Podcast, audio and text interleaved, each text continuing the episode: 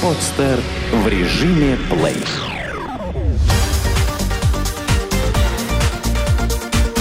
Банк.ру. Информационный дайджест. Стоит ли судиться с банком? На банкиров работают целые юридические департаменты, которые надежно их прикрывают от любых претензий заемщиков. Тем не менее, клиенты сдаваться не намерены. В 2011 году население подало около 258 тысяч исков к банкам, что в два с половиной раза больше, чем в 2010 году и в 50 раз больше, чем в 2007. Конфликты, по словам экспертов, часто возникают из-за невнимательности заемщиков. Как сообщил начальник управления клиентского сервиса Абсолют банка Вадим Янсон, часть клиентов не читает договоры, а при использовании финансового продукта руководствуются собственной логикой, которая не всегда соответствует условиям заключенного договора. Директор департамента продаж и продуктов Росгосстрахбанка Вилен Ли добавил, что наказание в результате халатного отношения к заключению договора становится для большинства людей сюрпризом.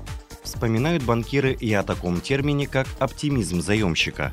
Когда клиент еще только берет кредит, он предполагает, что без особых усилий сможет его вернуть. Но когда дело доходит до реальных выплат, оказывается, что денег нет. Судебные вопросы, связанные с неисполнением условий заключенных кредитных договоров, по словам начальника управления клиентского сервиса Абсолют банка Вадима Янсона, решаются в пользу банка. Часть клиентов уверена, что суд встанет на их сторону и не позволит реализовать заложенную квартиру или машину, не примет решение о выселении детей. К сожалению, это не так. Действующее законодательство позволяет в 99% случаев реализовать заложенное имущество и по решению суда выписать всех проживающих в ней лиц. В юридическом бюро Замоскворечья указали, что самым распространенным видом жалоб клиентов является непонимание своей задолженности и отсутствие внятных комментариев со стороны банка. Особенно это происходит в тех случаях, когда по вопросу долга звонит не сотрудник банка, а коллекторское агентство. Часто клиенты жалуются на финансовые трудности с погашением кредита, на отказ в кредите. В суд заемщики подают на возврат ранее уплаченных комиссий и в случае несогласия с проведенными по карте операциями – по словам банкиров, если клиенту не удалось опротестовать карточную операцию в самом банке, то, скорее всего, суд также примет решение в пользу банка. Случаи, когда суды встают на сторону заемщика, становятся прецедентами в судебной практике.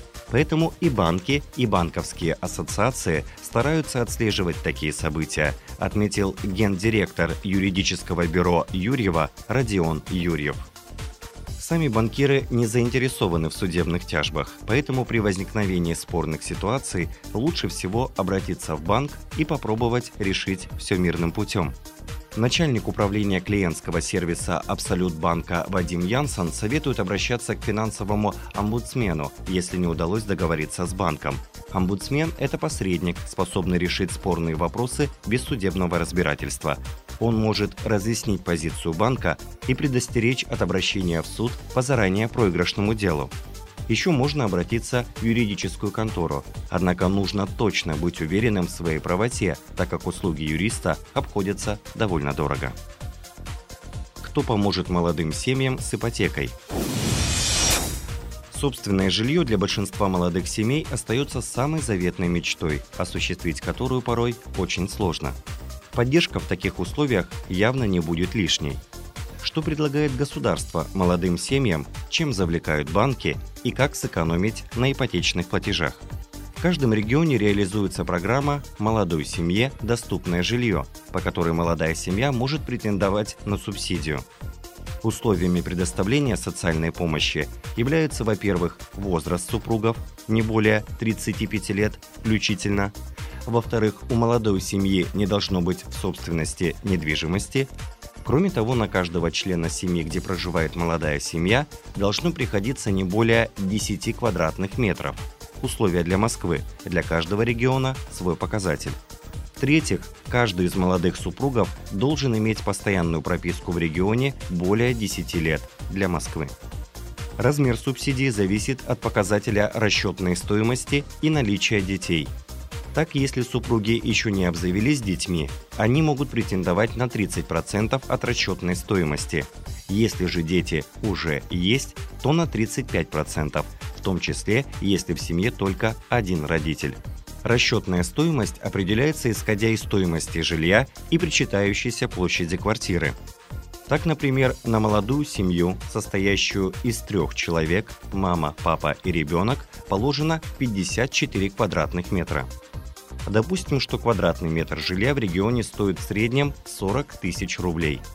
Тогда расчетная стоимость составит 40 тысяч рублей, умноженные на 54, получается 2 миллиона 160 тысяч рублей а размер субсидии 2 миллиона 160 тысяч рублей, умноженные на 35%, получается 756 тысяч рублей. Субсидию можно потратить только в том регионе, где ее выдали. Разрешается использовать субсидию в качестве первого взноса по ипотеке на погашение процентов по ипотечному займу или покупку жилья. Чтобы оформить заявку на получение субсидий, необходимо обратиться в жилищный департамент администрации города к инспектору, который разъяснит детали и предоставит список необходимых документов. Если вы не подходите под требования госпрограммы, можно рассмотреть банковские предложения с льготами для молодых семей. Например, в Сбербанке работает ипотечная программа «Молодая семья». Со заемщиками здесь могут выступать родители обоих супругов – также есть возможность получения отсрочки выплат до 3 лет при рождении ребенка. Процентные ставки от 9,5 до 15,25% в рублях. Также необходимо страхование недвижимости. В ряде банков реализуются ипотечные программы, по которым можно использовать материнский капитал. Как заявили в пресс-службе банка «Дельта Кредит», Материнский капитал давно перестал быть чем-то непонятным, и многие семьи уже успели им воспользоваться. Чаще всего материнский капитал используют для погашения части имеющегося долга. По итогам 2011 года каждый седьмой клиент, осуществивший досрочное погашение в банке Дельта Кредит, сделал это за счет средств мат-капитала. При оформлении ипотеки заемщик проверяется более тщательно. Отказ в выдаче ипотечного займа, как заметила замначальника управления розничных кредитных продуктов Росбанка Ольга Докучаева, может произойти на двух этапах. Первый – одобрение заемщика и второй – одобрение объекта залога. На первом этапе основными причинами отказа становятся недостаточный доход, плохая кредитная история, подделка документов, непогашенные судимости потенциального заемщика, выявленные мошенничества. На втором – недостаточная юридическая чистота объекта недвижимости, низкая ликвидность. Отказ на втором этапе не отменяет одобрение самого заемщика, поэтому тот сможет дальше выбирать квартиру для ипотеки. На это у него есть три месяца. При оформлении ипотеки встает вопрос и выборе вида платежей. Аннуитетные платежи равными долями или дифференцированные, процент накручивается на остаточную стоимость. На первоначальном этапе аннуитетные платежи меньше дифференцированных, однако в итоге аннуитетные забирают из кошелька заемщика больше, чем дифференцированные. Получить льготу при оформлении ипотеки можно в банке, с которым вы работаете долгое время – Например, Промсвязьбанк предлагает ипотечные займы со ставкой сниженной на полпроцента клиентам с положительной кредитной историей, своевременно погашавших кредиты банка. При наличии вклада в Нордеа банке клиент может получить скидку по ипотечной ставке порядка 0,2% пункта. За долгие годы ипотечного кредита даже небольшие скидки могут сэкономить семейному бюджету существенные суммы. Какие факторы влияют на изменение кредитного лимита по карте? Рынок кредитных карт растет огромными темпами. Россияне активно оформляют кредитные карты и часто интересуются возможностью увеличения кредитного лимита. От чего он зависит и как клиенту добиться повышения размеров банковской суды?